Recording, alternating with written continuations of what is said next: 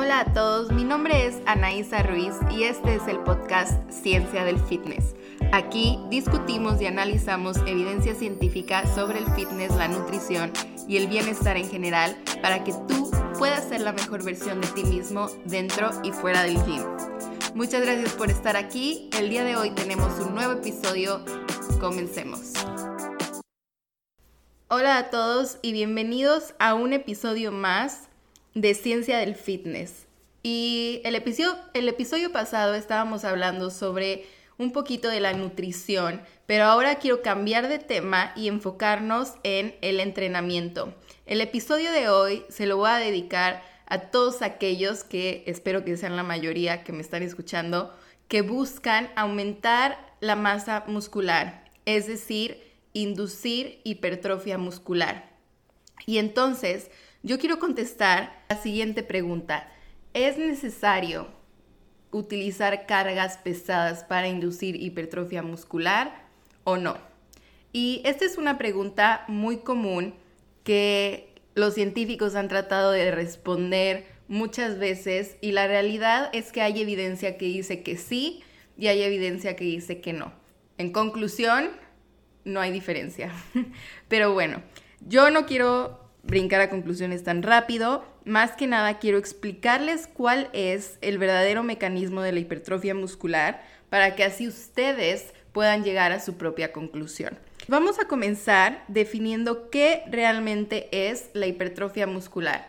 Y generalmente cuando pensamos en hipertrofia, pensamos en hacer que el músculo crezca. Pero es muy importante en pensar que hay hipertrofia de elementos de contracción y además hay hipertrofia del sarcoplasma. Elementos de contracción, me refiero a todas estas proteínas que están dentro del sarcómero y dentro de las miofibrillas.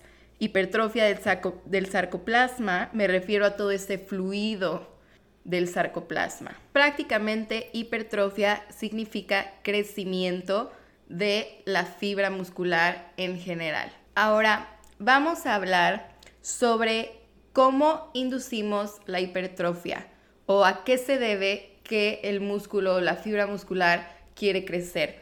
Pues a mí me gusta explicarlo de la siguiente manera. Imagínense que tenemos tres pilares, ¿ok? Los tres pilares de la hipertrofia van a ser, número uno, la tensión mecánica.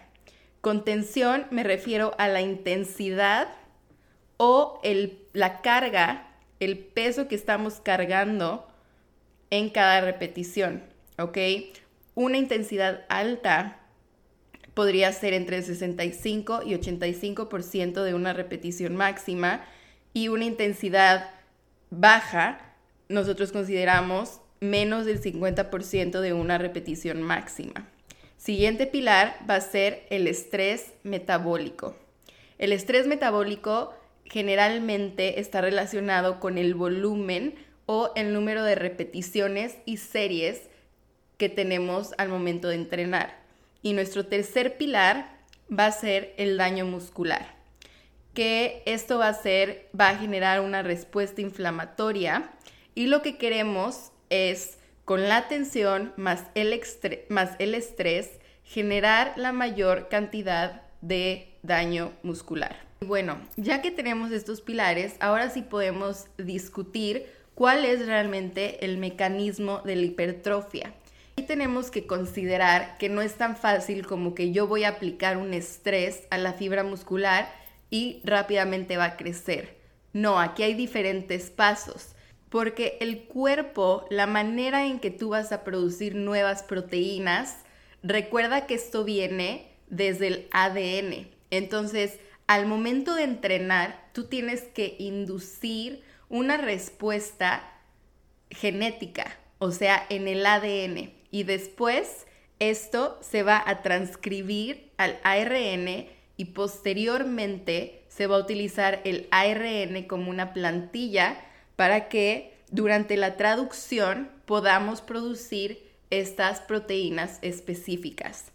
Entonces, en resumen, necesitamos primero un estímulo, que en este caso va a ser el entrenamiento con pesas de resistencia, después ya nos vamos a enfocar en el entrenamiento aeróbico, pero por ahora me quiero enfocar en el entrenamiento con pesas. Entonces tenemos el estímulo y luego vamos a tener un estrés a partir del estímulo, luego vamos a inducir algunas vías de señalización que posteriormente van a afectar la manera en que el ADN se va a transcribir y después vamos a afectar la traducción para generar las diferentes proteínas e inducir hipertrofia muscular.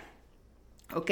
Entonces no es tan sencillo. Hay varios pasos desde que tú entrenas hasta que realmente puedes ver un efecto en el crecimiento muscular. Y lo más importante, lo más importante que quiero que se lleven de este episodio que si se olvidan de todo lo demás no importa, pero con que se acuerden de esto.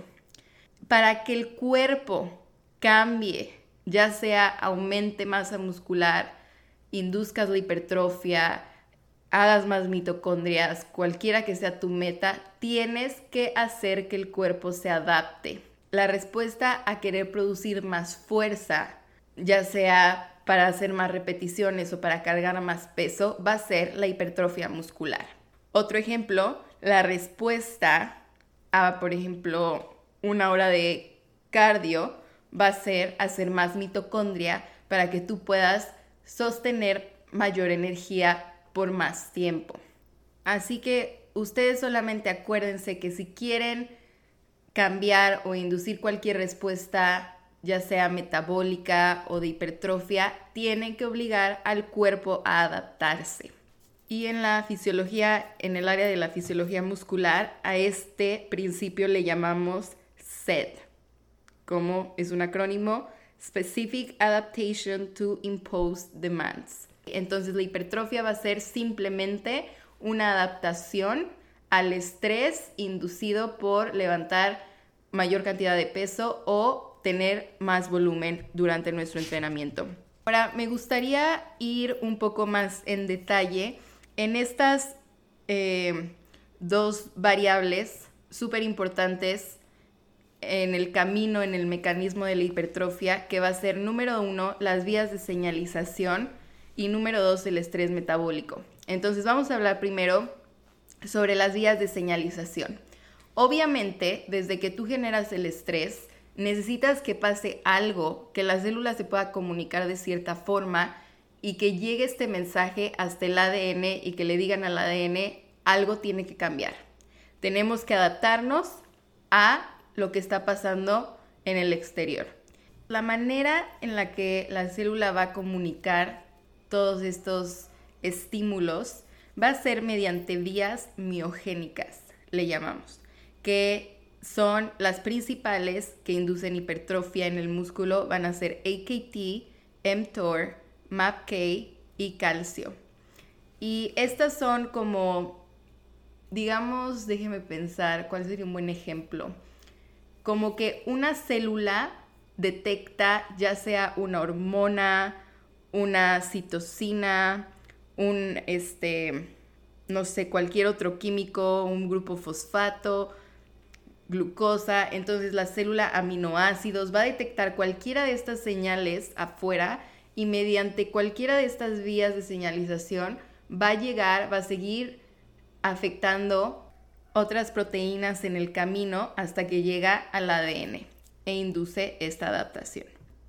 Otras cosas que van a afectar estas vías de señalización van a ser eh, la inflamación celular y la hipoxia. Hipoxia significa tener menos oxígeno. Es por eso que es muy importante estar respirando súper bien, mantener una respiración controlada mientras entrenamos, porque la hipoxia también tiene un efecto en estas vías de señalización. Ahora vamos a hablar sobre el estrés metabólico. El estrés metabólico es básicamente cuando hay un incremento en el uso de la glucosa, va a haber un incremento en glucólisis para la producción de ATP durante todo el proceso de respiración celular se van a generar diferentes metabolitos como el lactato, los iones de hidrógeno, el fosfato inorgánico, la creatina, entre muchos otros. y el estrés metabólico es tener un exceso de estos metabolitos. Ahora, ¿qué más puede afectar el estrés metabólico? Otra vez las hormonas como la hormona de crecimiento, eh, la testosterona, el estrógeno, la inflamación celular, la producción de radicales libres, otros factores de crecimiento, en fin. Muchos, muchas cosas están relacionadas con el estrés metabólico. ¿Y qué podemos hacer nosotros durante el entrenamiento para inducir el estrés metabólico? Es considerar dos cosas. Número uno, el volumen y número dos, la intensidad. Y es aquí donde volvemos a la pregunta inicial. ¿Es necesario utilizar cargas pesadas para inducir la hipertrofia muscular? Y después de haberme escuchado hablar por los últimos 10 minutos, tu respuesta debe de ser no, siempre y cuando se genere este estrés metabólico que posteriormente va a activar las vías de señalización miogénicas para al final afectar el ADN y tener esta respuesta de adaptación. Entonces vamos a hablar un poquito más, vamos a discutir sobre el volumen y la intensidad. En varios estudios que se han hecho, obviamente hemos tenido mucho interés en ver, y digo hemos como la comunidad científica, ha tenido mucho interés en ver realmente cuál es este rango de intensidad, que me refiero a la carga, o de volumen, que me refiero a las repeticiones y a los sets, que son más convenientes para inducir la hipertrofia muscular. Y lo que se ha encontrado realmente es que no, no hay mucha diferencia. Este, realmente, pues ustedes si han entrenado se pueden dar cuenta que si tú vas y cargas muy pesado, es decir, si tu intensidad es mayor, por default tu volumen va a disminuir, ¿cierto? Entonces, esto es, si tú cargas más, vas a poder hacer menos repeticiones. Y e igualmente, si tú cargas menos, o con pesos más ligeros, vas a poder hacer más repeticiones. Entonces aquí tenemos ese balance entre volumen e intensidad. Y aquí prácticamente es lo mismo. Es lo mismo. Ahora, ¿cuándo, ¿cuándo conviene cargar más? ¿Cuándo conviene cargar menos?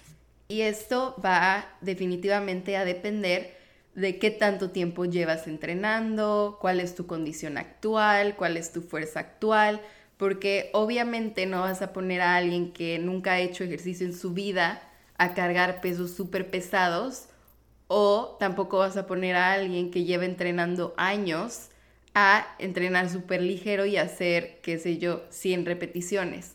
¿Ok? Hay que recordar que es muy importante tomar en cuenta tu nivel de experiencia, de personalizar donde cada quien está en su proceso fitness o en su, ¿cómo lo digo? en su trayectoria fitness para poder saber qué tipo de entrenamiento hacer. Prácticamente yo espero que con este episodio hayan entendido cuál es el mecanismo de la hipertrofia y que realmente no importa o pues sí, no importa, no hay mucho efecto si cargas muy pesado porque el volumen va a ser menor o si cargas muy ligero porque el volumen va a ser mayor. Entonces, obviamente, esto viene más a conocerte a ti mismo y a saber qué es lo que a mí me sirve para realmente llegar a ese estrés metabólico. Y esto lo apoya, este concepto lo apoya la, la literatura científica hay estudios donde tienen eh, diferente volumen, pero controlan por la misma intensidad, o tienen diferente intensidad y controlan por el mismo volumen, o hacen entrenar a los dos grupos que están investigando al fallo, y es así donde se han dado cuenta de que realmente no, no hay mucha diferencia. Y esto es importante porque es un mito el decir que se necesita utilizar carga muy pesada para inducir la hipertrofia. No es verdad, también puedes inducir la hipertrofia sin utilizar cargas tan pesadas. Pero ojo, esto no quiere decir que no debes de entrenar duro.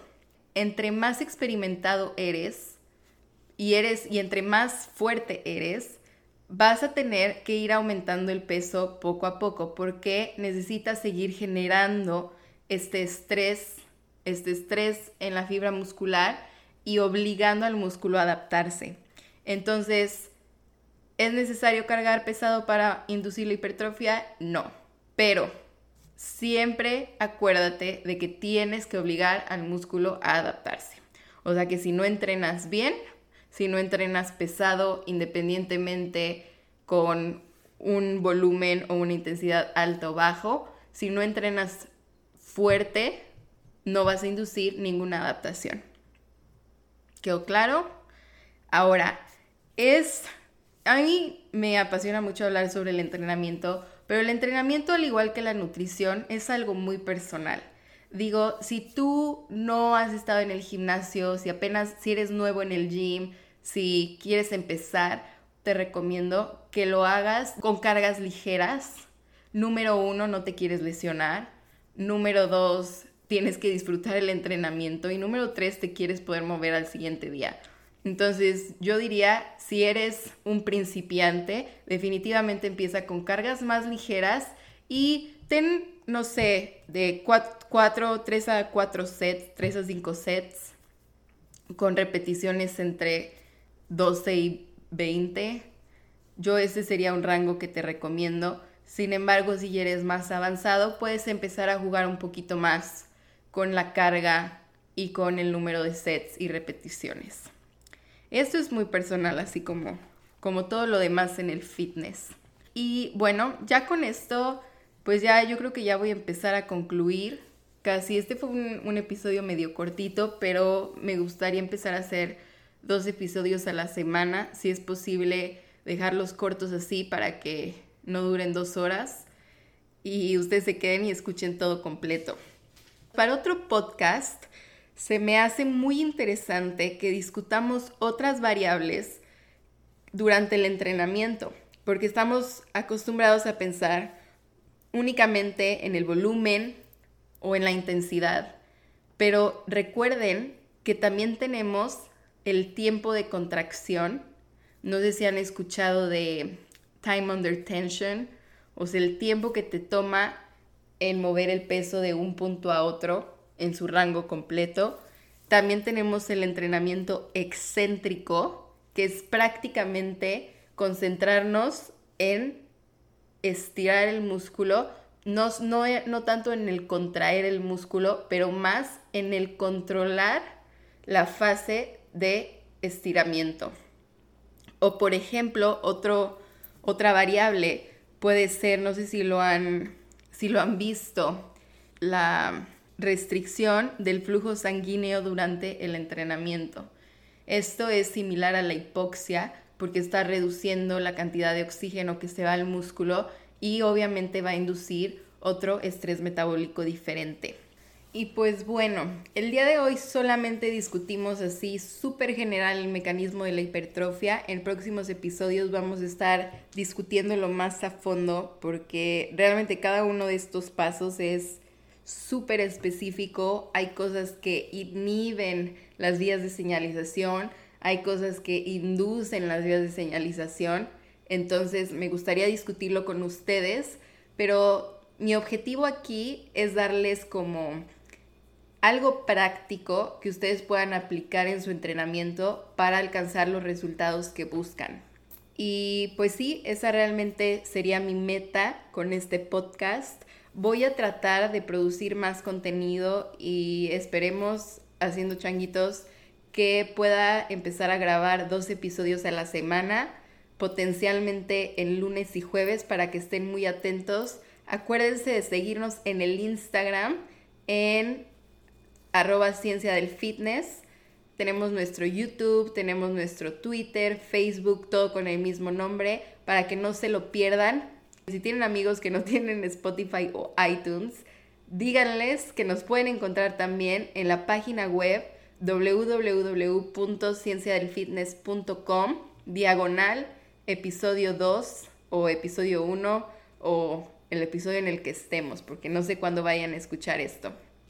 Espero realmente que esta información les haya servido más que nada para entender que el generar hipertrofia muscular no es tan sencillo como que entreno y mi músculo crece, no. Hay varios pasos entre un punto y el otro y hay varios puntos de control que vamos a estar estudiando más a fondo en futuros episodios. Espero que lo hayan disfrutado, váyanse a entrenar y nos vemos en el próximo episodio. Muchísimas gracias.